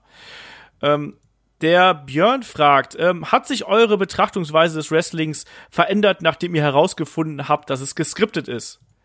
Kai, das war ja bei dir letzte Woche, wie war das? Ja, also ich, ich muss wirklich sagen, ich gucke seitdem weniger, seit letzter Woche. Nee, war, war ein guter Witz. Muss zieh ich meinen Hut vor. War schön. Ja, der war gut. Ja. Ist ja bei dir eher selten, dass man was Witziges Ja, ich wollte gerade sagen, das ist ja, kommt ja Ähm, seltener vor. Er hat gezündet. Aber ich, also ich, so wann hat man das erfahren? Ich glaube, da war man zehn oder sowas oder vielleicht auch zwölf. Ähm, da war so, ja, ist halt so. Also ich, ich kann mich da gar nicht, das, also es war jetzt für mich kein so einschneidendes Erlebnis, dass ich mich daran noch erinnern könnte. Nee, ich habe es mir auch nicht rot im Kalender angeschrieben, muss ich ganz ehrlich sagen. Also ich, man macht ja so diverse Phasen in seinem Wrestling-Fan-Leben irgendwo durch. Ich weiß, dass ich dann irgendwann äh, natürlich diese extreme Klugscheißer-Phase gehabt habe. Ähm, und dann habe ich auch mit Headlock angefangen. genau. Ähm, nee, aber, aber ich glaube jetzt nicht, dass das meine, meine Sichtweise wunder wie geändert hat, außer dass man ja generell, auch wenn man, wenn man ein bisschen älter wird, einfach ein bisschen anders auf äh, das Wrestling schaut und vielleicht das ein bisschen anders und entspannter sieht als manch anderer. David, wie war es bei dir? Bei dir muss das ja schon hunderte von Jahren her sein, so alt wie du bist. Oh, das war ewig, hör mal, Schwarz-Weiß-Fernseher und so. Äh, ich hatte damals als Kind äh, die tolle Vermutung, also wir wussten damals schon alle, dass das geskriptet war, waren uns aber alle darüber einig, dass äh, bei Titelmatches das nicht geskriptet ist, sondern das wirklich dann entschieden wird, aber nur da. Äh, als das dann rauskam, waren wir halt alle ein bisschen betröppelt, aber das ging da schon. Die Betrachtungsweise bei Wrestling hat sich für mich allerdings dann gravierend geändert, als das Internet dazu kam und dann die Hintergrundinformationen. Dass du halt gemerkt hast, okay, ähm, wie funktioniert das, dass jemand gepusht werden soll und Co. Und da habe ich dann mehr auf Details geachtet. Das hat viel mehr geändert, geguckt. ne? So, wie- also später. jetzt woran, wo du sagst. Das hat viel, viel mehr geändert.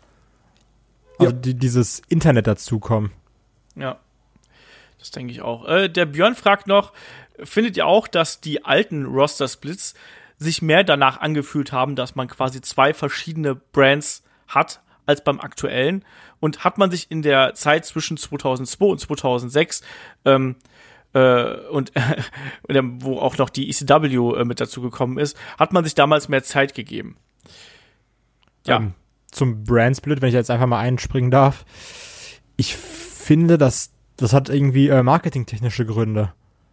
Weil heutzutage merkst du wirklich, ähm, ja, das sind zwar zwei Shows, aber trotzdem wird bei SmackDown gesagt, oh, schau mal, was gestern bei Raw war, ist das nicht super? Und äh, Raw sagt dann, oh, schau mal, morgen bei SmackDown, da kämpft X gegen Y, schau dir das doch mal an. Und damals hast du wirklich diesen, ich nenne es mal Krieg der beiden Brands viel, viel mehr gemerkt. Ja. Auch, ähm, auch bei dem, bei diesem äh, Brand-Split oder bei, dem- bei dem Draft, wenn dann einer von Raw zu SmackDown gehen muss, aber das war aber ein Raw-Guy, das war so, als hättest du jetzt gesagt, okay, so zu einem Schalker, ab morgen spielst du bei Dortmund oder andersrum. Die, hatten wirklich, du hattest richtige Brand-Guys, so wie du Company-Guys hast, hast du wirklich Leute, die, die haben gesagt so, nee, ich bin aber bei Raw. Also das war doch auch, da ist doch, glaube ich, der Undertaker so ausgerastet, als er irgendwie wechseln musste. Ja, es war halt wirklich dann auch so und dann sind die auch teilweise vom, vom äh, Locker Room ja nicht so richtig angenommen worden und so. Also klar, also bin ich absolut dafür, aber man merkt auch, dass da die äh, die Ausrichtung des Produkts auch eine ganz andere ist. Also David, wie siehst du die Geschichte? Ich fand das damals so toll, das war mit äh, immer meine Lieblingsveranstaltung, wenn dann der Dwarf kam, weil das auch anders präsentiert wurde. Damals noch mit den Roulette oder wenn halt ganz am Anfang jemand rauskam und sagt, ja, ich habe den gepickt. Und heute ist das halt einfach für mich zu lieblos gemacht, ohne halt den Moment zu nehmen. Und damals war der Split halt auch wirklich spürbar. Also es waren zwei verschiedene Shows, wo du genau wusstest, ja, SmackDown steht eher dafür und Raw eher dafür. Und die Aufmachung war anders. Ähm, nicht, nicht nur die Farben, sondern halt einfach, es hat sich wirklich angefühlt wie zwei Brands und das fand ich auch sehr gut, weil dann beispielsweise, wenn du bei Survivor Series gemacht hast oder eine Brand Invasion oder sonst was, das hatte dann Impact. Ja. Und ähm, ich finde, das fehlt aktuell und ich, ich bleib auch dabei, dass jedes Mal, in den letzten beiden Roster-Splits, ich fand das jedes Mal ernüchternd, weil ich einfach diesen Moment vermisst habe, wo ich einfach mitgefiebert habe, wer wird es denn Spannung aufbauen, dann boom, der ist es und dann kam meistens die Reaction von Wrestler, beispielsweise, äh, wo die damals die äh, Zuschauer ein bisschen veräppelt haben, als John Cena gedraftet wurde zu SmackDown, aber Das war scheiße. Doch, doch wieder zurück. Das war scheiße, aber dieser Moment, als Cena zu SmackDown gehen sollte, da hast du das noch richtig gemerkt. Ja, aber du hast denkst, oh mein okay. Gott, das ist doch ein War Guy. Genau, genau. Und zwar der und der muss zu SmackDown. Holy shit und er war auch hat das auch entsprechend gespielt. Und das würde halt heute gar nicht mehr funktionieren, weil das halt gar nicht so aufgebaut wird und gar nicht diese Spannung dabei ist und ich finde auch das schadet eher, weil wenn du zwei Produkte hast, die sich eigentlich sehr ähneln äh, und in der Woche laufen, musst du dann wirklich zwingend auch beide anschauen, weil du kriegst ja zweimal dasselbe. Also es sei denn, du bist halt ein Hardcore-Fan. Und ich finde halt schon, je un unterschiedlicher die Brands sind und je mehr du das merkst, desto eher bist du dazu geneigt, auch beide einzuschalten. So, das war der große David-Monolog zum. Roster-Split.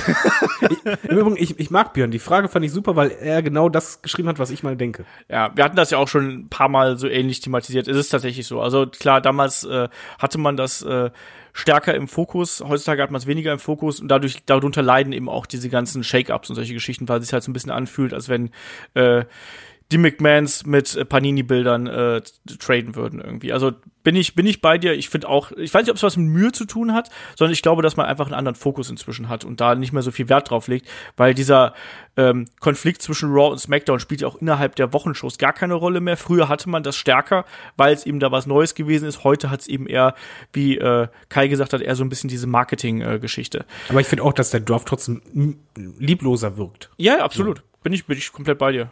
Ähm, Also ich bin auch immer noch dafür, dass man das, dieses Draftrad zurückbringt. Ja. Das war einfach geil. Oder einfach auf, auf, den, auf diesen Display, da, wenn da die ganzen Namen durch, und dann muss man langsam und dann bumm, der Ja, ist oder, oder dieses eine Ding war auch ganz cool, so wie wenn du irgendwie bei, bei, bei Tekken oder sowas durch den Screen gehst und immer nur nach rechts drückst. Das gab's ja, Ja, auch mal. den, den meine ich, den, den meine ich. Das fand ich super. Ja, das war auch cool. So, Einfach zwei, Spannungsaufbau. So, nächste Frage. zwei Fragen haben wir noch. Äh, wenn ihr die freie Wahl hättet, würdet ihr lieber zu WrestleMania oder zu Wrestle Kingdom fahren? Kai, du fährst zu WrestleMania, also fährst du zu Wrestle Kingdom, richtig? Ja, genau. Nein, natürlich immer zu, äh, hier, wie heißt das? Immer zu Mania. David? Ähm, einmal zu Mania, das ist ehrlich gesagt so der einzige große Lebenstraum von meiner Frau und mir. Wenn wir immer mal genug Kohle haben sollten, was nie passieren wird, einmal zu WrestleMania. Ähm, ich will eigentlich immer noch mal zu Wrestle Kingdom, muss ich, muss ich sagen. Also einmal Oh, ich Wrestle bin Kingdom. Olaf, irgendeine Turnhallen-Wrestling. Ich war schon zweimal bei WrestleMania und Ich wollte gerade sagen, oh, ich war schon ein paar Mal da. Ist nichts Besonderes sagen? mehr für mich. ich war Also auch, andere träumen davon, werden das nie erleben. Hm, Arsch. ich war ja auch, ich war auch erst, äh, ich war auch nur einmal irgendwie ganz kurz beruflich in Japan. Also ich würde auch gerne noch mal Japan ein bisschen erleben. Also Wrestle Kingdom, wenn du nach Japan fährst, musst Aber du nur weil die Leute zu deiner Größe passen, glaube ich. Kann das sein? Ja, Weil die auch alle sehr klein sind. das ist richtig. Ähm, deswegen, also, also ich würde gerne noch mal eine längere Zeit nach Japan fahren, aber dann irgendwie so ein bisschen eine Tour machen und sowas. Das finde ich auch nett. Aber ob ich mir das leisten kann, das ist halt auch wiederum eine andere Frage.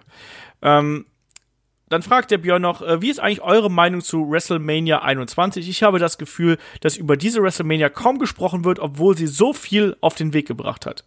Wir sprechen demnächst darüber, nämlich über äh, das Money in the Bank Ladder Match äh, im Match of the Week. Und jetzt äh, zur Frage. Ich fand, das war eine geile WrestleMania. David, kannst du dich schon dran erinnern?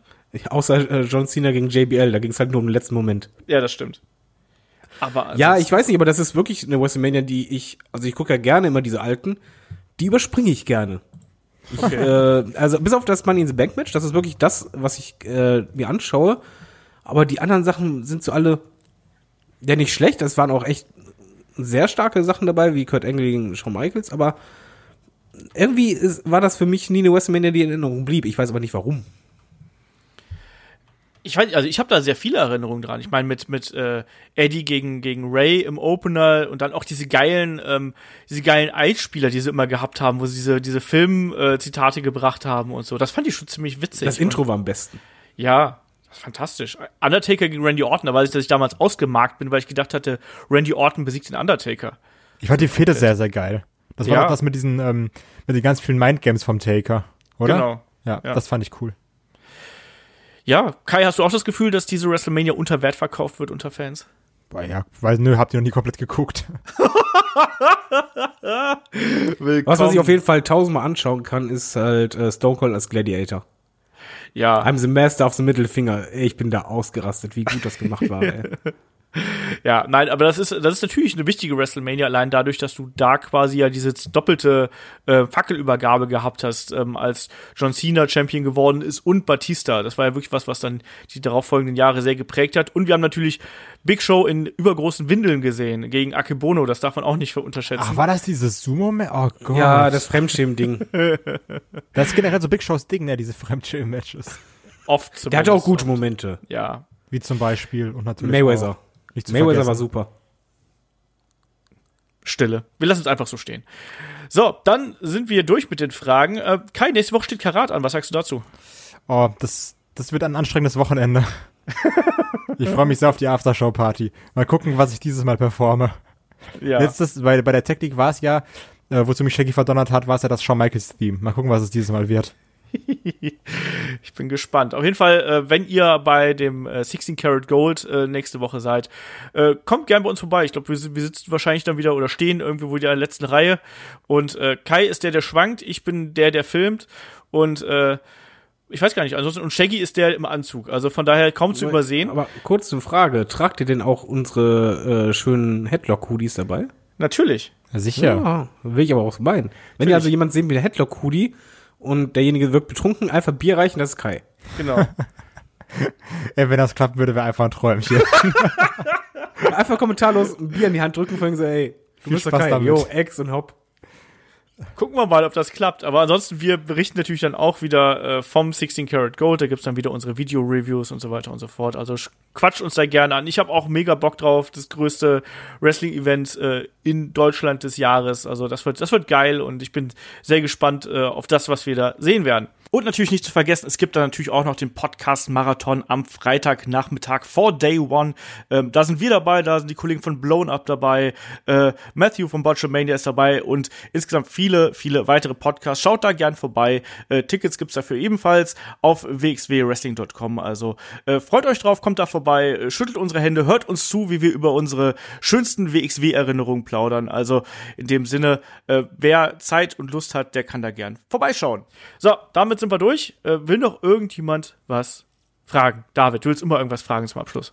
Ich will nie was fragen. Ich möchte nur darauf hinweisen, dass das gerade Spaß gemacht hat. War ein schöner Podcast. Sehr gut.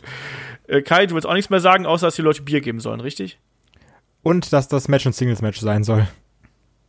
ja, das Ich bin auch. bei Kai, außer das mit dem Bier. Alright, dann sind wir durch. Ähm, ihr wisst, wenn ihr uns unterstützen möchtet, Patreon und Steady. Äh, da sind gerade die Helden aus der zweiten Reihe mit Bam Bam Bigelow online. Und nächste Woche geht's dann hier weiter mit dem Gastspiel mit Martin Hoffmann. Das geht dann hier ähm, auf dem Free-Kanal online. Dazu natürlich auch noch die Berichterstattung zu Fastlane, das Karat. Also ihr seid hier reichlich versorgt. In dem Sinne, macht's gut, bis nächste Woche. Tschüss.